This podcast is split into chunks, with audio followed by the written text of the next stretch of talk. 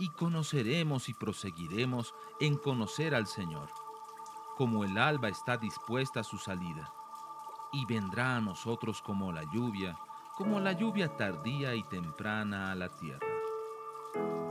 Lluvia tardía. Un tiempo para recibir la frescura de la palabra de Dios.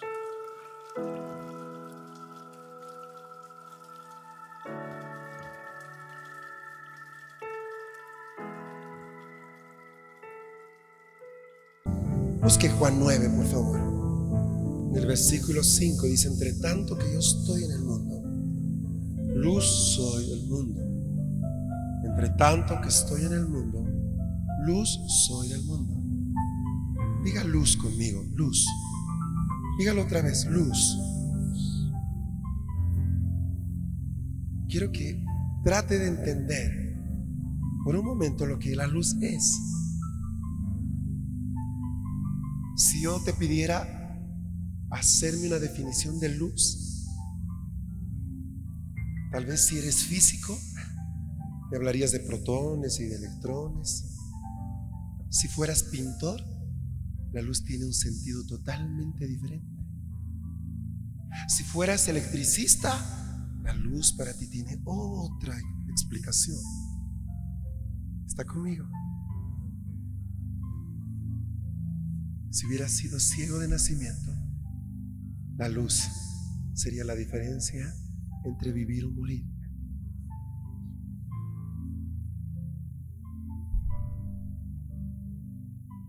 Tan tremendo es esto que hoy día medimos lo más rápido que existe a partir de la velocidad de la luz.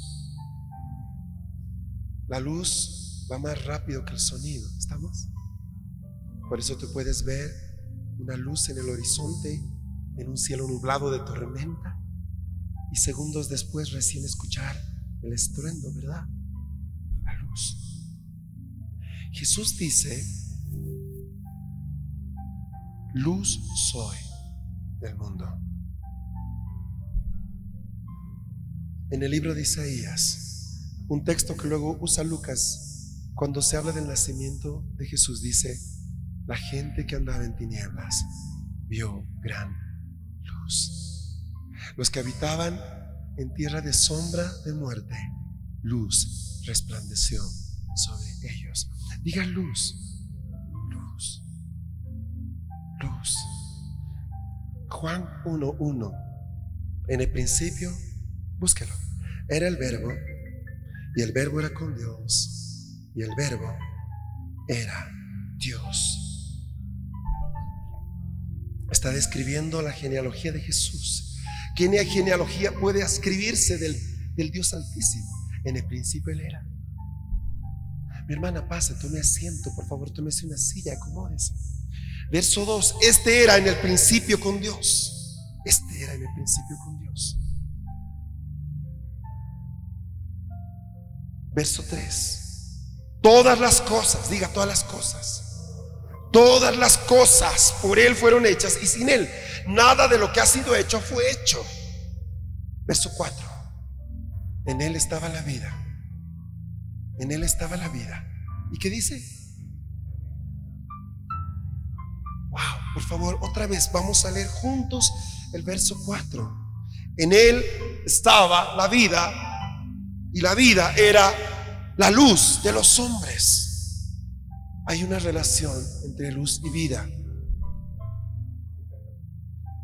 Hay una relación entre luz y vida.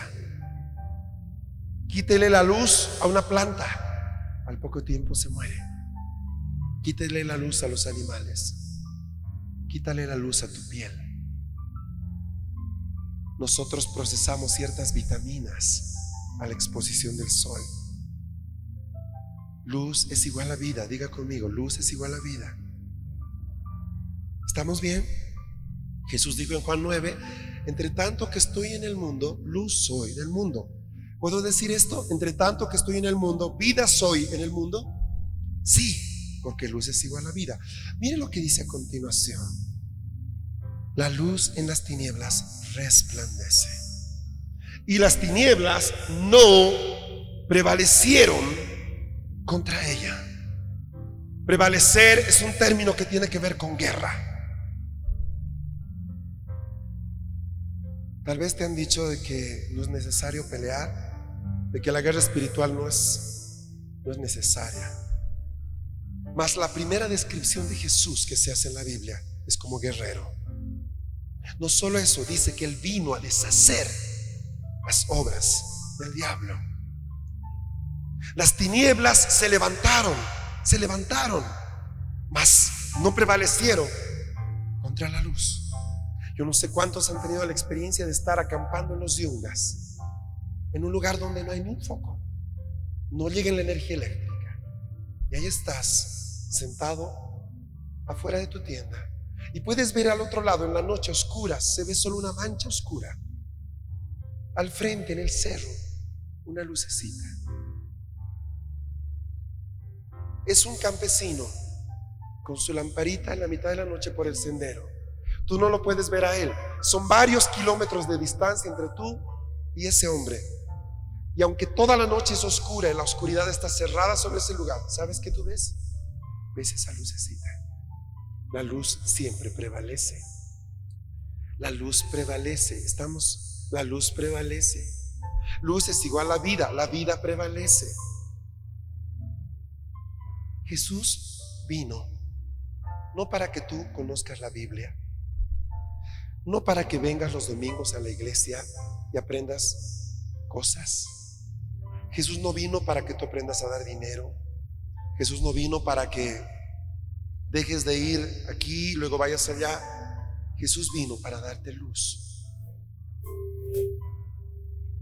Jesús vino para darte vida. Tú le preguntas a Jesús, ¿para qué viniste? Él te va a decir, vine para dar luz y para dar vida. Yo te pregunto entonces, si Él ha venido a dar luz, ¿por qué hay tantos cristianos que no saben para dónde van? Que no saben lo que les espera mañana. Que no saben tomar decisiones.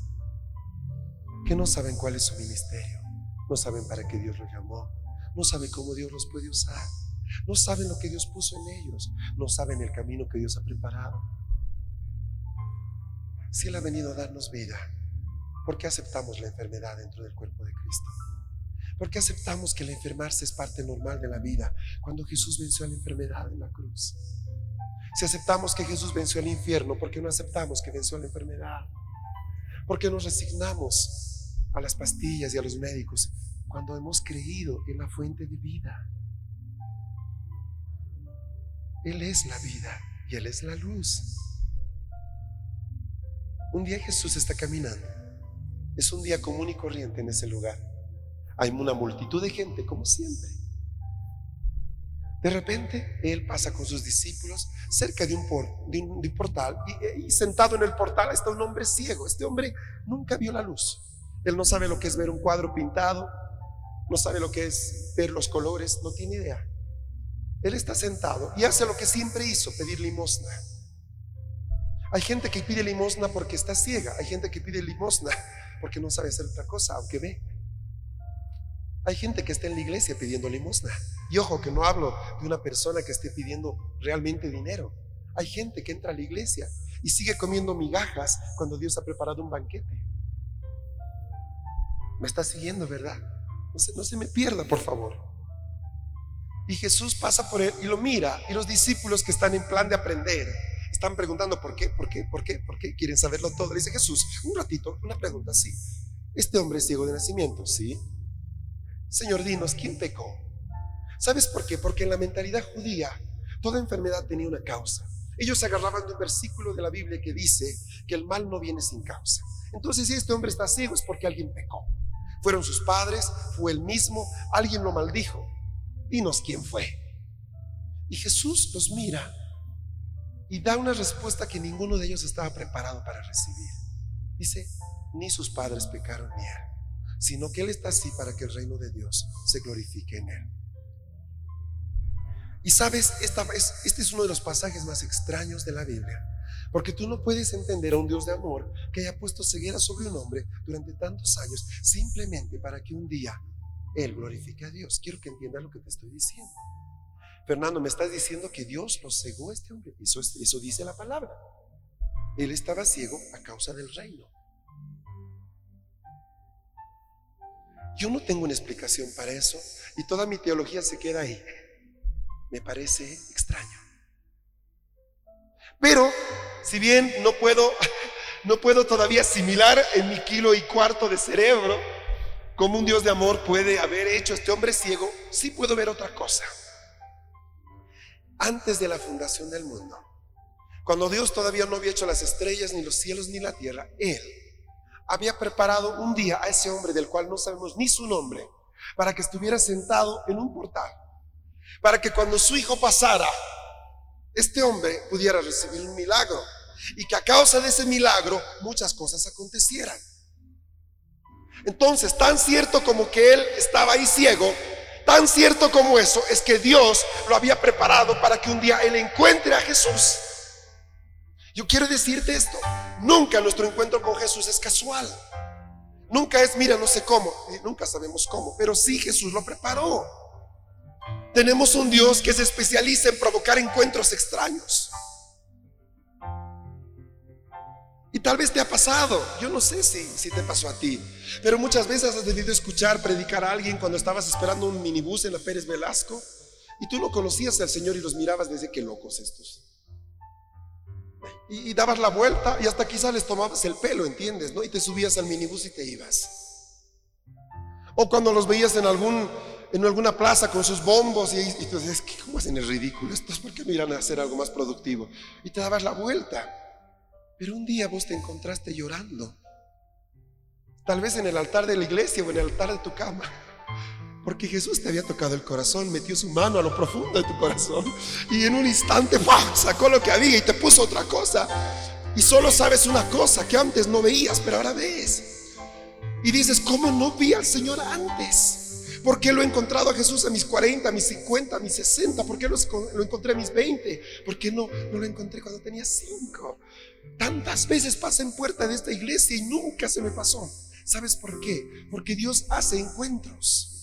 Él prepara encuentro. Él es como el amante más especializado. Él no te lleva a comer Burger King cuando quiere una cena romántica, ¿entiendes? Él prepara un mantel y prepara la casa y apaga las, luces y pone las velas. Alista la vajilla más fina, pone los cubiertos de plata, ¿entiendes? Pone la música más romántica que encuentra para que cuando tú entres, sabes, lo que ves, lo que escuches, lo que hueles, las velas perfumadas, wow, todo dices, ¿qué es esto? Y Él te dice, lo preparé para ti.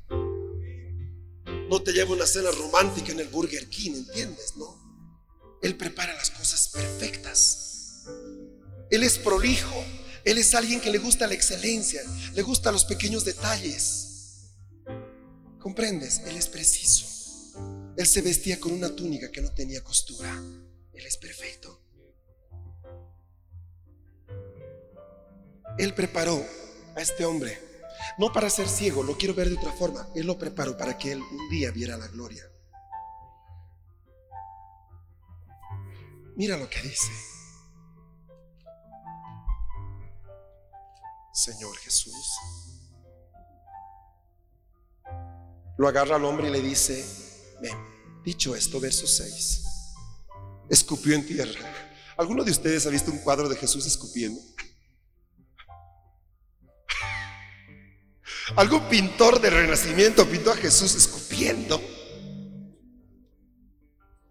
¿Qué clase de cuadro es ese? Ah, qué grosero, qué feo. aquí dice Jesús escupió. Así que las mamás no se enojen cuando sus hijos escupen. Jesús escupió. ¿Se imaginan? Juntó saliva delante de sus discípulos. ¿No te parece muy santo, verdad? Y escupió. ¡pa! No solo eso, se acercó y empezó a hacer algo con sus dedos y su escupitajo. Dice, Jesús, ¿qué pasó? Señor, si antes nos decían que éramos medio herejes porque comíamos sin lavarnos las manos, con esto vaya, estamos sonados. Nos sacan de la lista del Sanedrín, pasamos a ser los más buscados del judaísmo. Oye, Jesús, tú tienes motivos para tener enemigos. ¿eh? Nadie ha hecho un cuadro de Jesús escupiendo. Eso es algo especial. Sí, es que ese hombre es especial. Esa enfermedad era especial. El encuentro era especial. Su ceguera era especial. El momento era especial. La puerta era especial. El día era especial. La pregunta fue especial. Tu encuentro con Dios fue especial. Fue especial. ¿Entiendes? Él lo preparó desde antes de la fundación del mundo. Él lo preparó para que un día tú veas, tú veas, tú veas. No es casual. Él preparó que tú estés en este día, en esta mañana, aquí sentado. Él lo preparó. Él sabía con quién ibas a estar al lado. Él sabía lo que íbamos a cantar desde antes de la fundación del mundo. Él lo sabía. Él tiene control de lo que pasa. Él tiene control de lo que pasa. Él sabe lo que tú vas a decir de aquí a cinco minutos. Él lo sabe. Él es Dios todopoderoso, omnisciente, está en todas partes. Él lo conoce. Él es el primero, el último, ¿entiendes? No es cualquier cosa. Es lo más grande que existe en este universo. En Él hemos creído. Es maravilloso. Es maravilloso. Apláudale con más entusiasmo a Él. Él es maravilloso, eres digno, eres grande. Él prepara cosas perfectas. Perfectas. No hay casualidades en el reino. Porque tantos años estuve en ese lugar. Pues ahí estamos. Ha llegado el momento de que, dejes de estar en ese lugar. E hizo lodo con la saliva. Parece un niño jugando con el barro. Más de una vez he dejado a mis hijos un momento descuidados. Recuerdo que estábamos entre Arica y Quique. Paramos un momento la movilidad para que estiren las piernas. Estábamos orando con otros intercesores. Dos minutos los dejé sin mirar a mis hijos. Estábamos en medio de unas dunas de arena.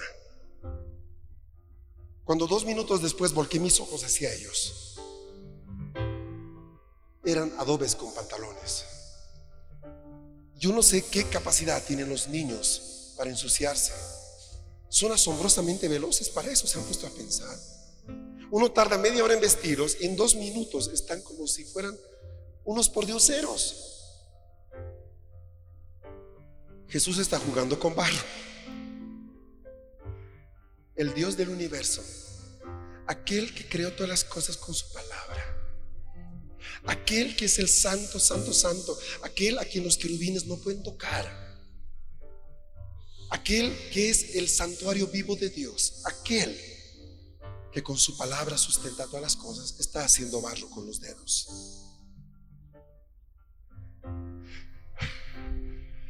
Parece que el Señor tiene cierta afición con el barro. Cuando yo llego a Génesis 1.26, dice, hagamos al hombre a nuestra imagen. Y el mismo Dios del universo se pone a hacer cositas con barro. No hace castillitos, no hace positas, hace hombres, hace mujeres. Los hace de agua y de tierra, barro. Y sopla sobre ellos aliento de vida. ¿Te gusta el barro, Señor? Sí. Pablo escribiría cientos de miles años después que somos vasijas de barro cada uno de nosotros. Oye, ¿le sigue gustando jugar con barro? Sí, aún juega con barro. Juega contigo, juega conmigo. ¿Somos vasijas de barro? Sí. ¿Por qué de barro? ¿Por qué, ¿Por qué no de oro? ¿Por qué no somos vasijas de nácar? ¡Wow! Vasijas de, vasijas de lapislázuli. ¿Sabes por qué? Porque si tuvieras una vasija de lapislázuli de oro, dirías, qué tremenda vasija. ¡Wow! Mira sus engastes, mira los bordes, mira la filigrana que tiene este oro. Pero cuando tú ves una tinaja de barro de ese estilo cochabambino, una cosa redonda, no tiene mucha forma, no tiene mucha gracia, tiene dos orejas feas, una boca bien pequeña, parece que le han hecho la boca intencionalmente pequeña, una gran panza, ¿me entiendes? Y para que eso sea algo sobresaliente y hermoso, tiene que haber algo muy glorioso dentro. Entonces, cuando tú te acercas a una vasija de barro gloriosa, te puedo asegurar que no estás mirando la vasija, sino el contenido.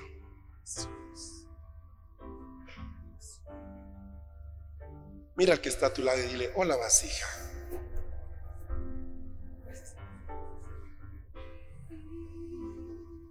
Hizo lodo con la saliva y untó con el lodo los ojos del ciego. Misericordia. Eso ya era tremendo. Jesús faltaba que escupas en la cara del hombre. Es que yo tenía que hacer barro. Bueno, nadie le pregunta, nadie cuestiona, todos le miran. Hay un murmuro, la gente empieza a decir, ¿entiendes, verdad? ¿Cómo es posible?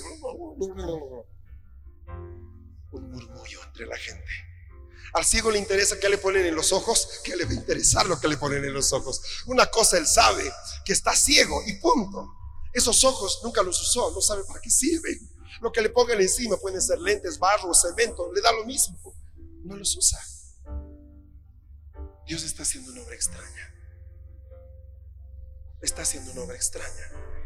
Dice acá, y le dijo, ve a lavarte en el estanque de Siloé. Siloé, reposo, descanso. Ve a lavarte. Ve a lavarte al lugar donde puedas descansar. Siéntate al lado de un agua que corre y lávate. Vengo muy herido, Fernando, me han hecho mucho daño. Siéntate y lávate en el estanque de Siloé. Mira, tengo tantos años en esa iglesia y nunca me ayudaron. Todavía no sé para qué estoy. Siéntate y lávate los ojos. Lávate los ojos. ¿De qué sirve que sigas ciego? Ve al estanque no dice que el barro en ese momento abrió sus ojos, noten. Es más, imagino que este hombre tuvo que ser ayudado para llegar ahí. Otra traducción de Siloé es enviado. Interesante. El hombre podía haber dicho, caray, ¿quién es este tipo? ¿No era acaso el rey del universo? ¿No era el Mesías? ¿No era el hijo del hombre? ¿Por qué no me sanó? ¿Por qué no, no, hizo como en otras ocasiones? ¿Quieres ver? Sí, ve, mis ojos fueron abiertos. ¿Qué es esto de barro? ¿Qué, estamos jugando? ¿Por qué haces esto conmigo, Señor? Hasta para mí me lo haces más difícil. Hasta mi sanidad tiene que ser complicada. Pero mi vida ha sido complicada, ahora mi sanidad más es complicada. Tenemos un Dios que no repite modelos. Él hace siempre único y exclusivamente lo que cada uno debe y merece recibir. ¿Por qué no me dio a mí esa palabra que le dio a fulano? Esta profeta se equivocó. ¿Por qué a mí? ¿Por qué no ora por mí? ¿Por qué no me tiró a mí el peso?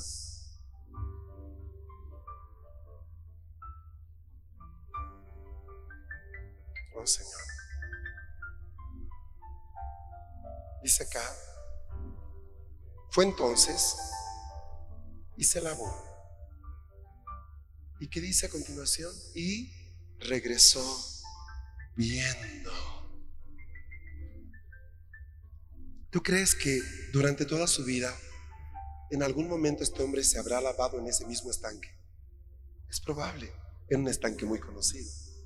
Todo el pueblo lo conocía, pero nunca antes había visto. Se lavó cientos de veces. No significa que todos los judíos ahora deben ir al estanque. A ver, los que tienen problemas de arrugas, vamos al estanque. Los que tienen diabetes, vamos al estanque. ¿Por qué? Porque el ciego se... Es que no es el estanque. Jesús le dijo, ve y lávate. ¿Qué quiero decirte? Es Dios quien te da una palabra precisa.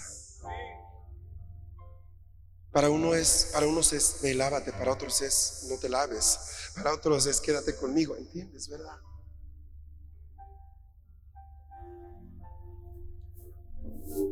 Escucha lo que dice la letra de esta canción. Llévame allá. estás hablando Jesús, donde sé que habrá paz, un lugar de descanso, donde tengo que callar para escucharte hablar. Cántalo ahí, ¿dónde estás?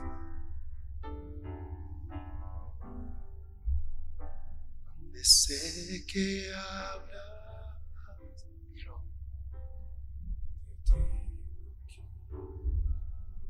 Cántalo.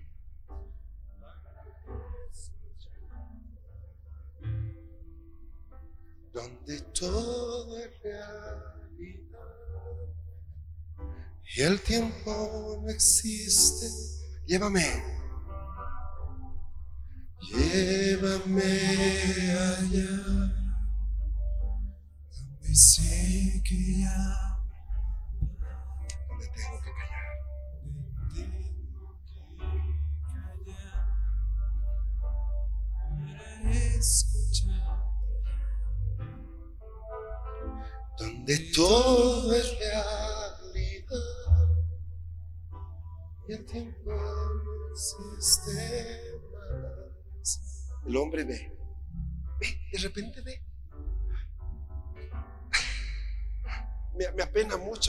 descripción que hace Juan.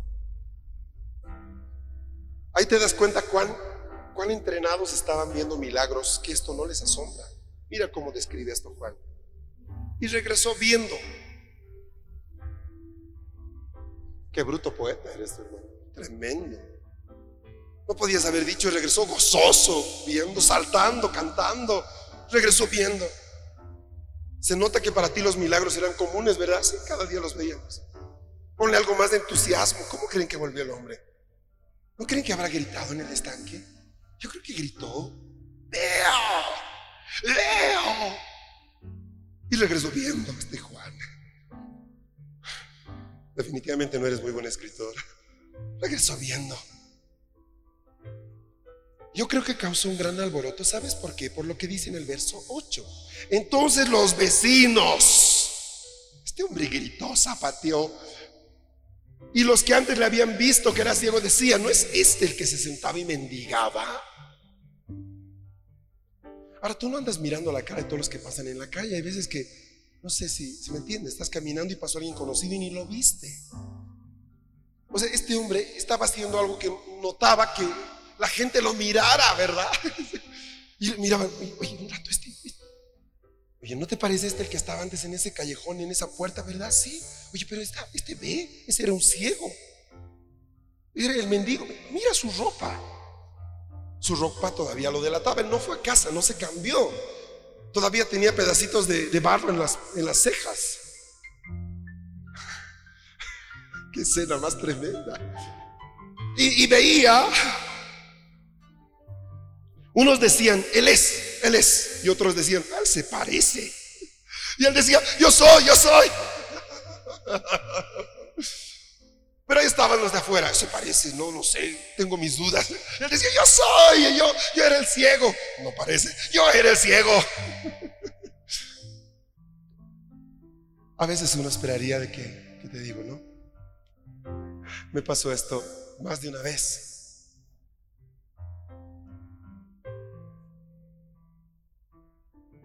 Alguna persona viene y me dice, Fernando, me voy a congregar contigo. Y le digo, amén, qué bueno. He estado tanto tiempo aquí, voy a ir y despedirme de mis pastores, amén. ¿Por qué te quieres? Porque ahora veo, porque veo, porque sé que aquí tengo, ¿ok? Y cuando uno va y dice, pues me voy porque he visto, es este.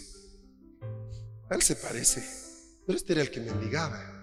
Sea, deberías sentirte contento. Mira, dice que ahora ve, antes no ve, ahora ve, debería estar feliz. ¿Qué esperas tú como pastor? Que vea.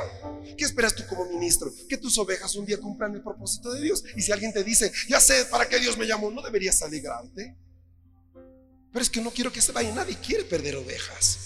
Pero por encima de nuestro egoísmo pastoral está el deseo de saber que Dios tiene un propósito eterno para cada uno. Y de que lo importante en esta vida no es cuántas ovejas tienes, sino cuántas ovejas tienes que han descubierto su, destino. Y eso es causa de júbilo, eso es causa de entusiasmo, ¿me entiendes?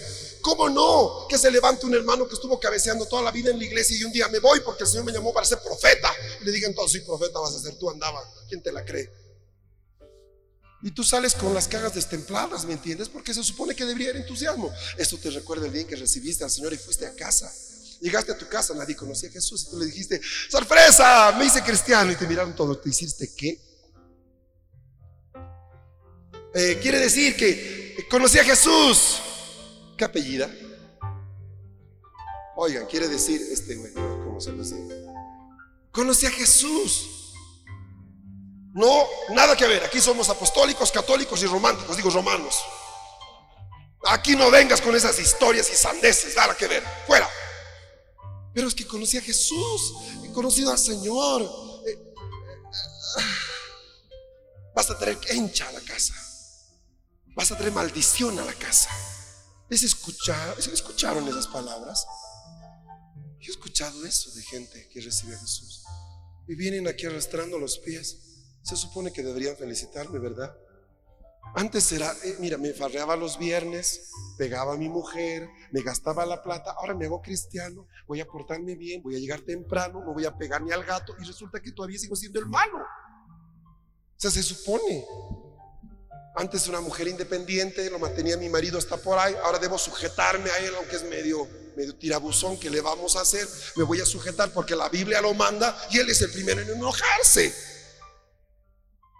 El conocer a Jesús me, le garantiza el que yo voy a serle fiel, voy a estar siempre al lado de Él, voy a estar con mis hijos y en vez de decirme que bueno mujer, ahora resulta que se enoja conmigo. Bueno, si tu familia te desconoció, mira lo que le hicieron al pobre hombre este. Bueno, sigo un poco más adelante. Y le dijeron, ¿cómo te fueron abiertos los ojos? ¿Qué te pasó? Respondió él, dijo, aquel hombre que se llama Jesús hizo todo, perdón, hizo lodo. hizo lodo y me untó los ojos y me dijo, ve al ve y lávate. Y fui y me lavé y recibí la vista. Así de simple. Yo estaba caminando, Jesús me dijo, está, y yo recibí al Señor. Estaba llorando ahí al frente, no sé qué pasó, pero ahora soy cristiano. Entonces le dijeron, ¿dónde está él? Él dijo, no sé. Todavía no abrió su oficina que no sabes dónde está él? Llevaron ante los fariseos al que había sido ciego. Ven con nosotros. Uh, me van a llevar con los sacerdotes para felicitarme. Qué bueno. Van a alegrarse tanto porque ellos pasaban por, por mi lado tantas veces. Los fariseos van a estar contentos. Un ciego menos en Jerusalén. Un hijo de Abraham libre. Verso 14. Y era día de reposo cuando Jesús había hecho el lodo y le había abierto los ojos. Volvieron pues a preguntarle también los fariseos cómo había recibido la vista y él les contó la historia de nuevo. Me puso lodo sobre los ojos, me lavé y veo. Punto. Así de simple. Eso es todo. That's it. Entonces algunos de los fariseos decían, ese hombre no procede de Dios. Imagínate que estás en una piscina. Tiene un letrero medio raro. En la piscina dice, rescates solo salvavidas autorizados. Y tú estás ahí, acabas de comerte un sándwich tremendo, 70 centímetros de pan bagueto con jamón y de todo, pero luego decides echarte al agua. Entonces vas corriendo atléticamente, te olvidas que tienes cuarenta y tantos, piensas que tienes diez y tantos, vas un buen salto en el trampolín, pero el dedo va un poco para allá y, y caes al fondo enclavado y la cabeza suena contra el fondo de la piscina y hasta ahí llegaste, no te acuerdas más. Lo siguiente que ves es un tipo grandote empujándote y tú estás vomitando agua, el borde de la piscina. Estabas ahogándote y este hombre te sacó. ¿Quién es él? No sabemos. De repente aparecen los salvavidas. ¿Qué pasó? Eh, me tiré mal, me partí la cabeza y este hombre me sacó y me salvó. ¿Quién es usted? Yo estaba pasando por acá y lo vi y me metí. ¿Es usted salvavidas? No. Entonces su rescate no está autorizado.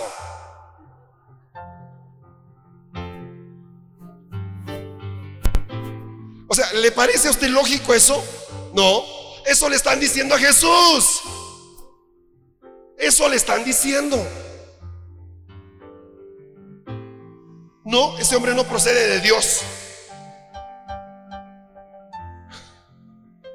Muerto. En caso de este hombre estaba ciego. Bueno, ¿y qué quiere decir que estaba ciego? Que no veía la luz. ¿Y qué es la luz? Es la vida. Estaba muerto. Estaba muerto, mis hermanos, estaba muerto. Ahora resulta de que ese milagro no es de Dios porque no procedía de acuerdo a los cánones establecidos. Ese hombre no procede de Dios, verso 16, porque no guarda el día del reposo. Otros decían, ¿cómo puede un hombre pecador hacer estas señales? Miren aquí diciendo a Jesús a estos hombres, Él es pecador. Definitivamente la religión es cínica.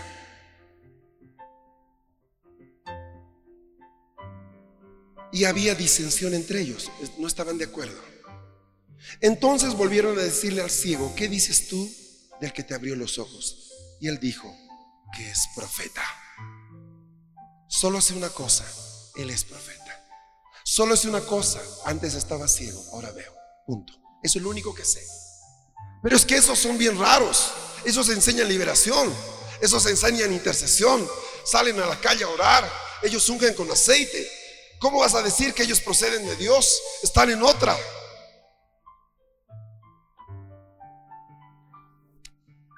Los judíos no creían que él había sido ciego.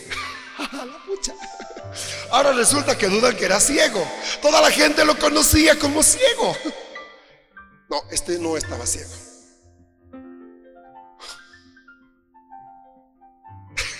Miren mi ropa. ¿Tú crees que quería trabajar así?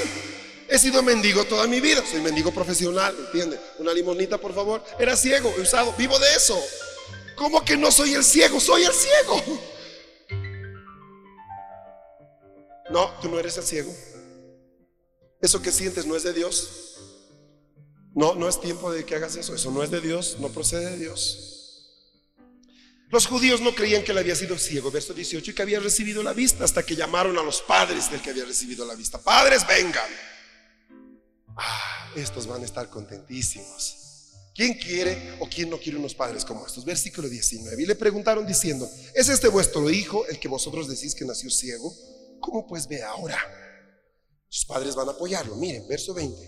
Sus padres respondieron y les dijeron, sabemos que este es nuestro hijo y que nació ciego.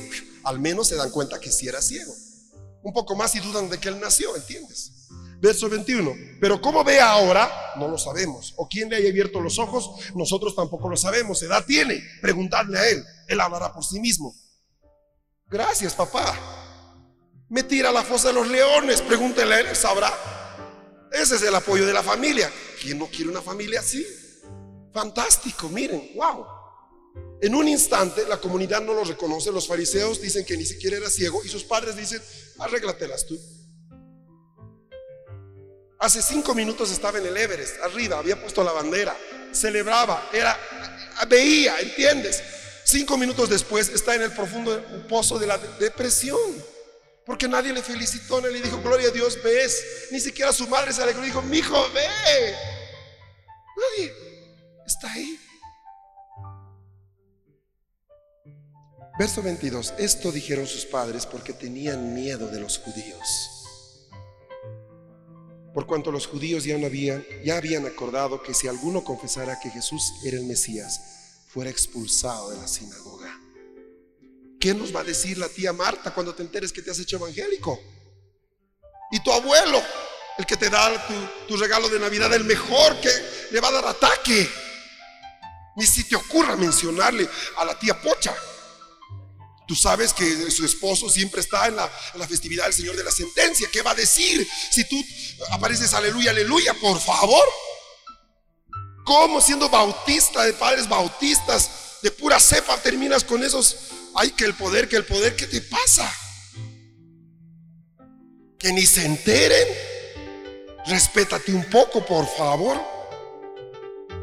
Nosotros somos una iglesia que venimos de un avivamiento, vimos el fuego de Dios. ¿Dónde está el fuego ahora? Eh, vimos el fuego de Dios. Y vimos señales y prodigios. Y vimos.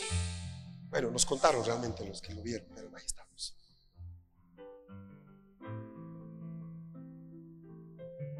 Por eso dijeron sus padres, ¿edad tiene? Pregúntenle. Entonces volvieron a llamar al hombre. Pobre hombre.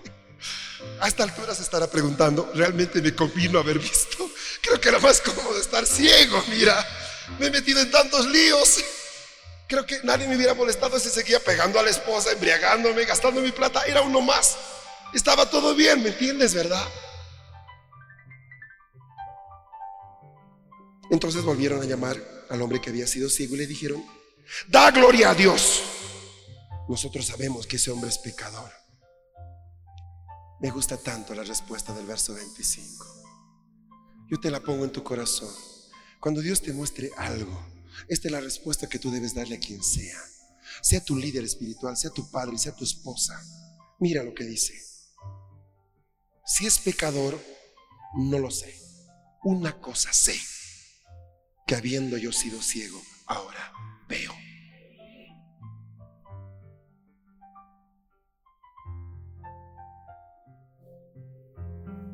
Le volvieron a decir, ¿qué te hizo?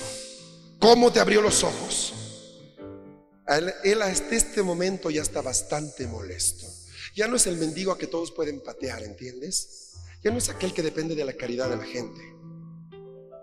Él les respondió, ya os lo he dicho y no habéis querido oír. Oye, estás hablando con los fariseos, mucho respeto, ¿eh? Cuidado, ¿eh? ¿Por qué lo queréis oír otra vez? Tal vez quieren ustedes hacerse discípulos de Él. No te pongas sarcástico, ¿eh? Ya sacó la espada este. Parece que no recibió solo la vista, sino algo, algo de profeta se le coló. Ya se está parando su pluma para atrás. Empezó a pintarse las señales de guerra. Déjenme de hinchar. Ya basta. Déjenme de macanear. Yo sé que estaba ciego y ahora veo. ¿Me entienden, verdad? ¡Oh, qué tremendo! Verso 28. Le injuriaban y dijeron, tú eres su discípulo para nosotros. Discípulo de Moisés somos nosotros. Y ahí ponen ellos a Moisés frente a Jesús. Era invitarlos a la transfiguración para que vean a Moisés y a Jesús. Señores, en esta esquina Moisés, en esta otra Jesús. No, no, no, no, no es esa la idea. Era Moisés y Jesús. Y sabes qué? Moisés le diría, hola maestro, a Jesús. Él se cuadraría, porque si, ¿me entiendes? Si Moisés era capitán, Jesús era el general. Esta gente se ató a sus propias palabras. Nosotros sabemos que Dios ha hablado a Moisés, pero respecto a este o a ese, no sabemos de dónde sea. Respondió el hombre y les dijo, pues esto es lo, lo maravilloso, que vosotros no sepáis de dónde sea. Y a mí me abrió los ojos. oh, qué tremendo. Esto es lo hermoso que ustedes no lo entienden, pero yo sí. Y no me crié en el Sanedrín. No escuché a Moisés desde mis tres, cuatro años, porque siendo ciego yo me votaron, porque ninguno con defecto podía participar de las fiestas. Y qué curioso que en este momento yo sepa más que ustedes, ¿verdad? Nunca prediqué, nunca ministré. Y ahora ustedes me preguntan. Escucha. Verso 31 dice, y sabemos que Dios no oye a los pecadores. Pero si alguno es temeroso de Dios y hace su voluntad, a ese oye. Desde el principio no se ha oído decir que alguno abriese los ojos a uno que nació ciego. Si este no viniera de Dios, nada podría ser. ¿Puedes escuchar? Es el mendigo dándoles una cátedra. Se levanta y dice, muy bien, ¿quién puede hacer un milagro si no viene de parte de Dios? hay un silencio. Y en todas partes de Él se dice los milagros que hace. ¿Cómo puede ser que lo esté haciendo si Dios no está con Él? Y hay un silencio. Les está dando cátedra. En el mismo día pasa de ser ciego y mendigo a ser vidente y predicador, maestro de la ley. Míralo. Este hombre es tremendo. Si este no viniera de Dios, dice él, nada podría hacer. Respondieron y le dijeron, tú naciste del todo en pecado y nos enseñas a nosotros. Y le expulsaron. Qué ricas son esas expulsiones. Oh, claro que me tienes que expulsar, porque la luz no encuentra lugar en las tinieblas. ¿Entiendes, verdad? ¿Comprendes? Lo expulsaron. Pastor, me echaron de la denominación. Aleluya. Ahora está sin cadenas.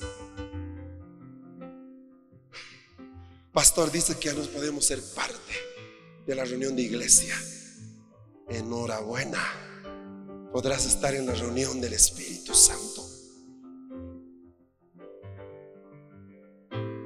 Mientras todo esto pasaba, Aquí viene la parte interesante. Si hasta este momento les gustó lo que está pasando, ni se imaginan lo que viene. En otro lado de la ciudad está Jesús. Él sigue caminando por ahí y de repente alguien se acerca y dice, Señor, Señor, un momento, sí, dime, ¿te acuerdas tú del ciego que hace un rato, unas horas atrás sanaste? Sí. Lo acaban de llevar a la sinagoga y lo han expulsado. Lo acaban de votar. Versículo 35. Oyó Jesús que le habían expulsado y hallándole le dijo, escucha lo que pasa. Jesús escucha que lo votaron y ¿sabes qué hace? Muchachos, vengan conmigo. Y empieza a caminar rápido. Camina por las calles. Señor, ¿a quién buscas? Estoy buscando el celular que está sonando para pedirlo de ofrenda. ¿A quién estás buscando, Jesús? ¿A quién buscas? Jesús camina rápido, va por las calles, se mete por las callejuelas, los callejones. Jerusalén es una ciudad llena de callejones, callecitas pequeñas, muy angostas.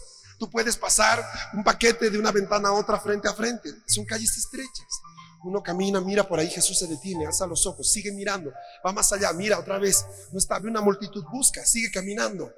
¿A quién buscas, Jesús? Esperen, sigue y lo ve. Está el hombre, el ex ciego, el ex mendigo, camina arrastrando los pies. ¿Se dan cuenta? Ahora tiene que buscar un trabajo. Antes lo tenía uno. Ahora no tiene ni trabajo. No tiene familia. Lo acaban de expulsar de la sinagoga. Caramba, se supone que era un buen día. Empezó buenísimo. Empezamos la mañana gozosos. De repente recibió un milagro y ahora estoy arrastrando los pies sin saber qué va a hacer de mí. Y Jesús va y lo encuentra. Y le pregunta, ¿crees tú en el Hijo de Dios? Respondió él y dijo, ¿quién es, Señor, para que cree en él? Le dijo Jesús, pues le has visto y el que habla contigo, él es. Y él dijo, creo, Señor, y le adoró. Y en medio de la calle se levanta un santuario. Aquí hay un hombre postrado de rodillas.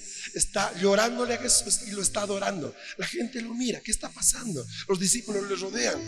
Se dan cuenta, pasarían dos años más. Y Jesús recién le preguntaría a Pedro, ¿quién soy yo? Y ni siquiera Pedro, que había escuchado todas las enseñanzas, podría responder lo que este hombre, sin ningún tipo de escuela, sin ningún tipo de entrenamiento, él le dio en el blanco, le dijo, si tú eres el Hijo de Dios, y lo adoró, ¿entiendes? Ni sus discípulos se ubicaron, y este hombre se ubicó, se ubicó, le adoró, y Jesús se quedó ahí. Él recibió la honra y el seguro levantó sus manos a los cielos. Decía, Padre, eso es para ti. Eso es para ti.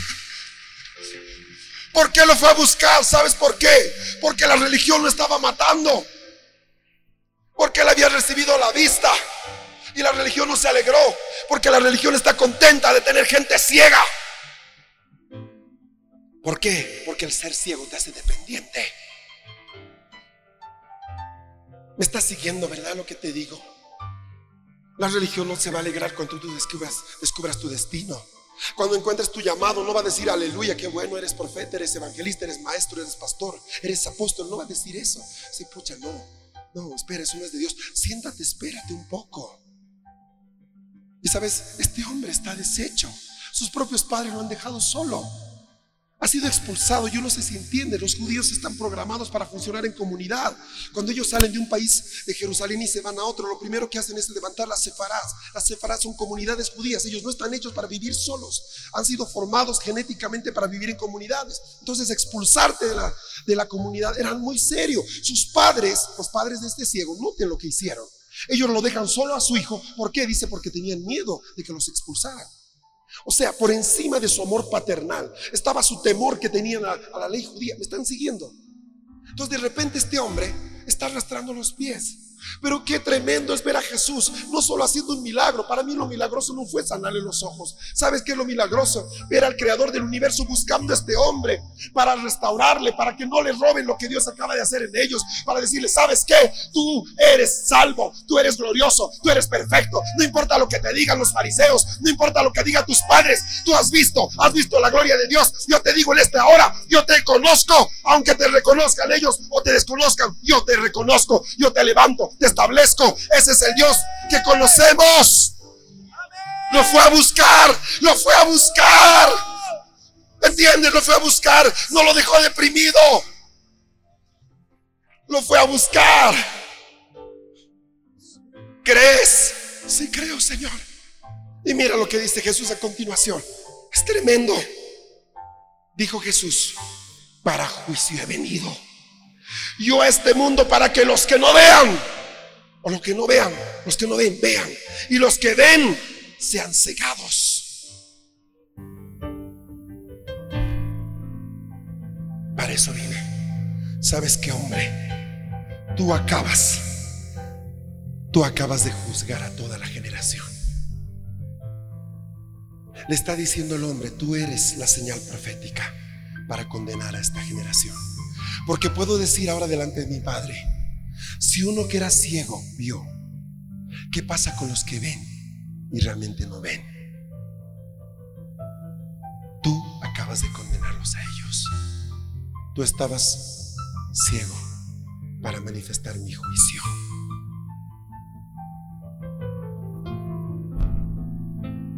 Qué tremendo. No fue solo la sanidad con barro, la búsqueda de Dios.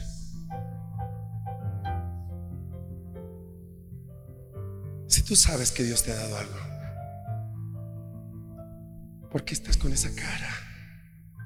¿Por qué los creyentes arrastran los pies hoy día? Uno ve más entusiasmo en una entrada folclórica. Porque vemos tanta gente abatida en la iglesia. ¿Sabes por qué?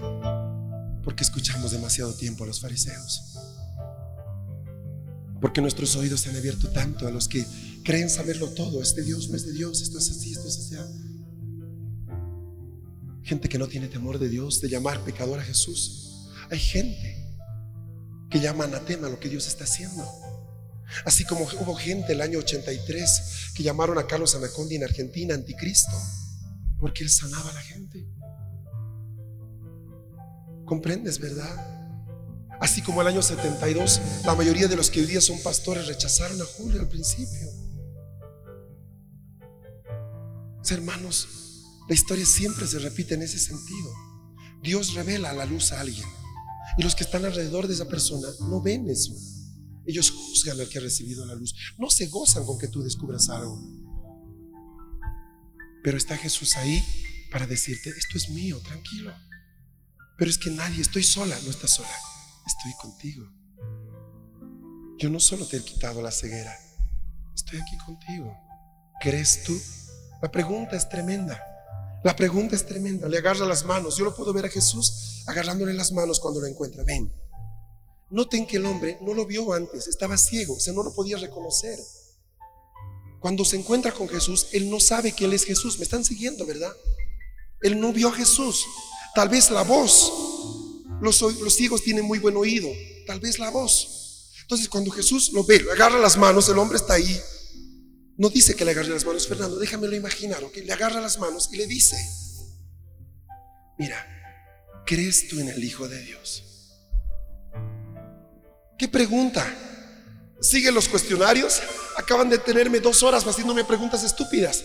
Me han preguntado no sé cuántas veces cómo te sanaron, cómo te sanaron. Hasta un niño ya lo sabría.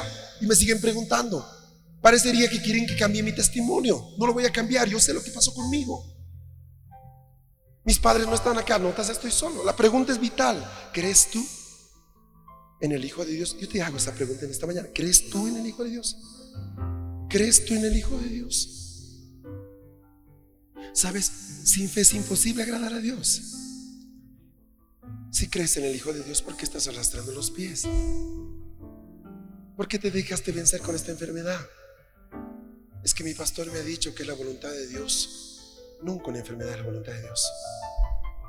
Pero es que dice que Pablo, te puedo hablar luego de Pablo. Jesús murió para que seamos sanos, salvos, completos. ¿Por qué arrastrar los pies? Porque porque mi marido se fue. ¿Cuántos años atrás? Tantos años. ¿Y qué te dijeron en tu iglesia? Bueno, que si era la voluntad de Dios debería venir. Lo que Dios no lo ha unido, no lo separa el hombre. Mi hermano, la respuesta del hombre, ¿quién es Señor para que yo crea en Él? Muéstrame dónde está, yo creo en Él. Y Jesús tiene paciencia para decirle, pues le has visto. Eso no podía decirle antes, Él no veía. Noten qué verbo utiliza. No dice está frente a ti, que lo dijo en otras ocasiones. Dice, le has visto. ¿Qué órgano está interviniendo en esto? Los ojos. ¿Qué era lo que antes no tenía? La vista. Le está diciendo, lo que tú ves es la verdad. Yo soy, tú me has visto. Y Él no exige ninguna otra demanda lo único que hace es postrarse y adorar.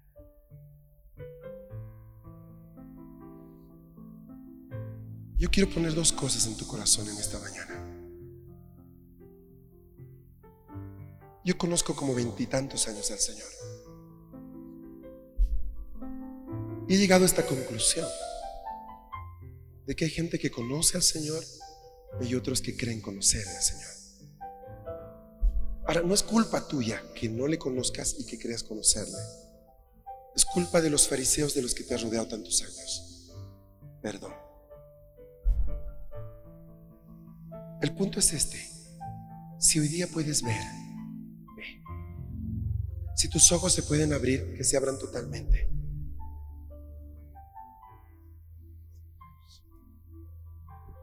¿Entiende lo que te estoy diciendo? Voy a ir un paso más adelante. Dice la Biblia, Jesús está hablando, Juan dice, si el Hijo os libertare, seréis verdaderamente libres. Yo voy a hacer un paréntesis chiquitito. Cuando yo conocí al Señor, yo tocaba con la que es mi esposa de día en la iglesia, en la parroquia. Yo había querido ser hermano de la Salle. Yo amaba profundamente la religión católica. Venía de una familia católica íntegra. Cuando conocí a Jesús, yo no quise dejar la iglesia católica. Y me quedé y tocábamos en la misa.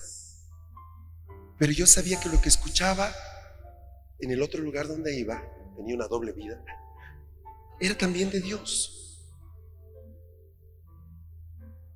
Yo trataba de traer todo lo que recibía ya de Dios y meterlo a la iglesia católica y cantábamos cánticos que allá también cantábamos. Decíamos, así vamos a ser iguales. Qué tonto, ¿no? Yo pensaba que era cuestión de forma, simplemente. Total, sí, la cosa es que va a predicar, igual lo que llaman homilía, le llaman prédica, y ahí está la Santa Cena que se llama Eucaristía, la misma historia. Allá usan corbata, aquí usan túnica y se acabó. Se ve bonito, está bueno.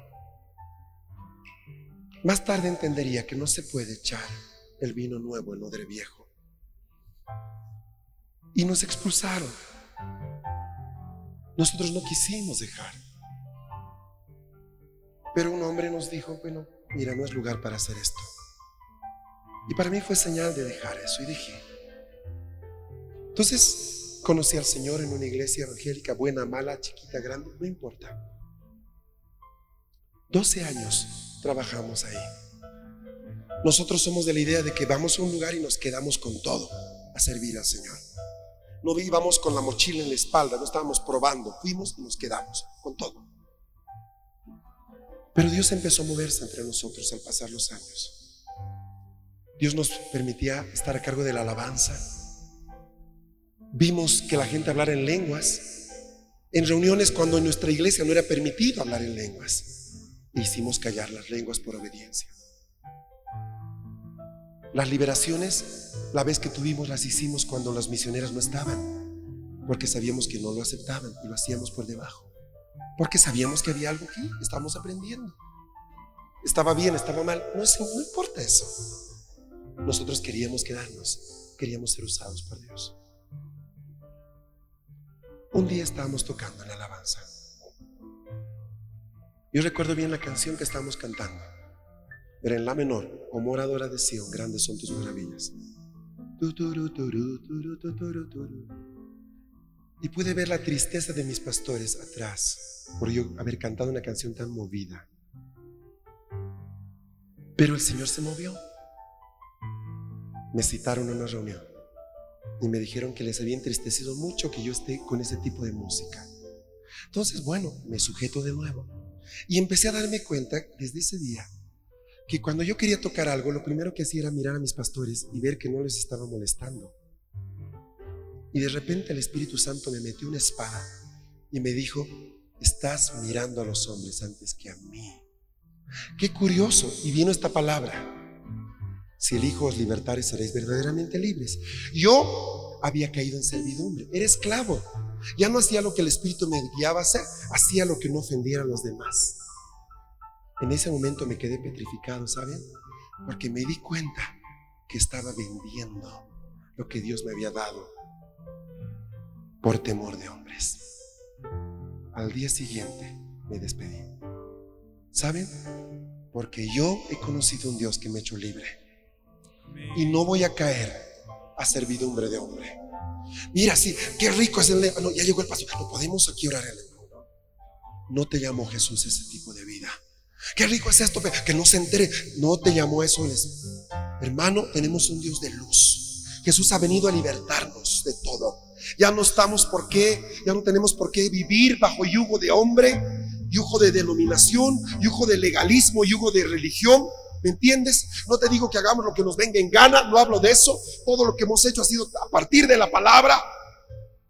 Y sé una cosa, que si el Espíritu me dice A y el hombre me dice B, Dios me va a demandar un día por no haber escuchado al Espíritu, no al hombre, al Espíritu de Dios.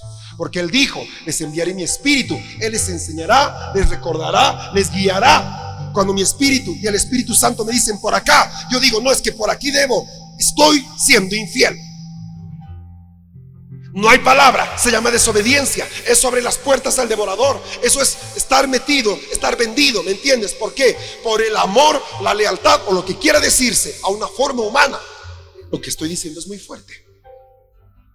Pero así es, así nomás es, mi hermano. Así nomás es. Con todo el dolor de nuestro corazón, mi familia y yo dejamos la misión. Dejamos 12 años de nuestra vida, dejamos todo nuestro futuro, porque nos íbamos a quedar a cargo de la iglesia, con más de 15 iglesias en Bolivia, con los vehículos, con las casas, las propiedades. Salimos sin nada. ¿Sabes por qué? Porque sabíamos que en eso dependía estar aprobado por Dios. Yo no quiero la bendición de Dios únicamente, quiero su aprobación. Y Él aprueba a los que le obedecen. Y dejamos atrás todo. ¿Nos alegró? No nos alegró. ¿Fue fácil? No lo fue.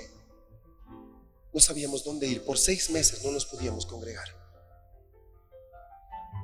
Fue difícil, sí, porque todas tus conexiones, todos tus contactos son destruidos. De repente te sacan de un lugar para ponerte en otra. Eras mendigo, ¿me entiendes? Estabas sentado. Ya tenías tu modo de vida. Sabías a qué hora la oficina. A partir de las 9 estiras la mano, estás hasta las 12, vas a comer. Siempre hay monedas para el almuerzo. Dos de la tarde vuelves hasta las 6, luego te vas. Así funciona la oficina de un mendigo.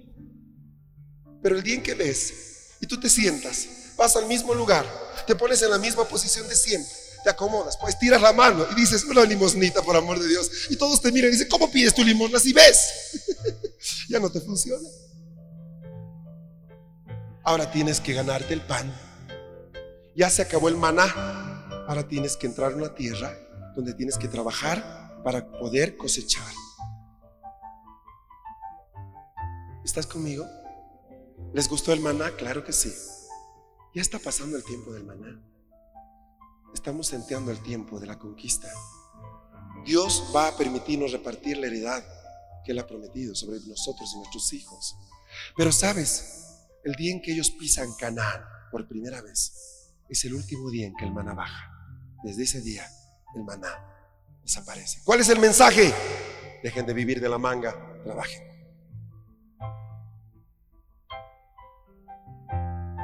¿Me está siguiendo? Antes ibas, pastor, hay un concierto, ¿puedo ir? Sí. ¿Puedo ir? No. Pastor, hay un... ¿Puedo ir? No. ¿Puedo ir? Sí. Pastor, quisiera que oráramos. No, no es de Dios, muy bien. Pero cuando un día ves y tú vas donde tu líder, pastor, ¿puedo, podemos hacer? Y dicen no. Pero tú has visto y es sí. Entonces empiezas a cuestionar. ¿Mi pastor verá a Dios? ¿Estaré viendo yo? Tal vez yo me equivoqué. ¿Cuál es tu problema? ¿Ves? La ceguera tiene la ventaja de que tú te dejas llevar. El ver tiene un problema, trae responsabilidad. ¿Qué es mejor, ser ciego o ver? Pregúntele a este hombre. Creo que él tiene autoridad para hablar del asunto. Bueno, él te diría así.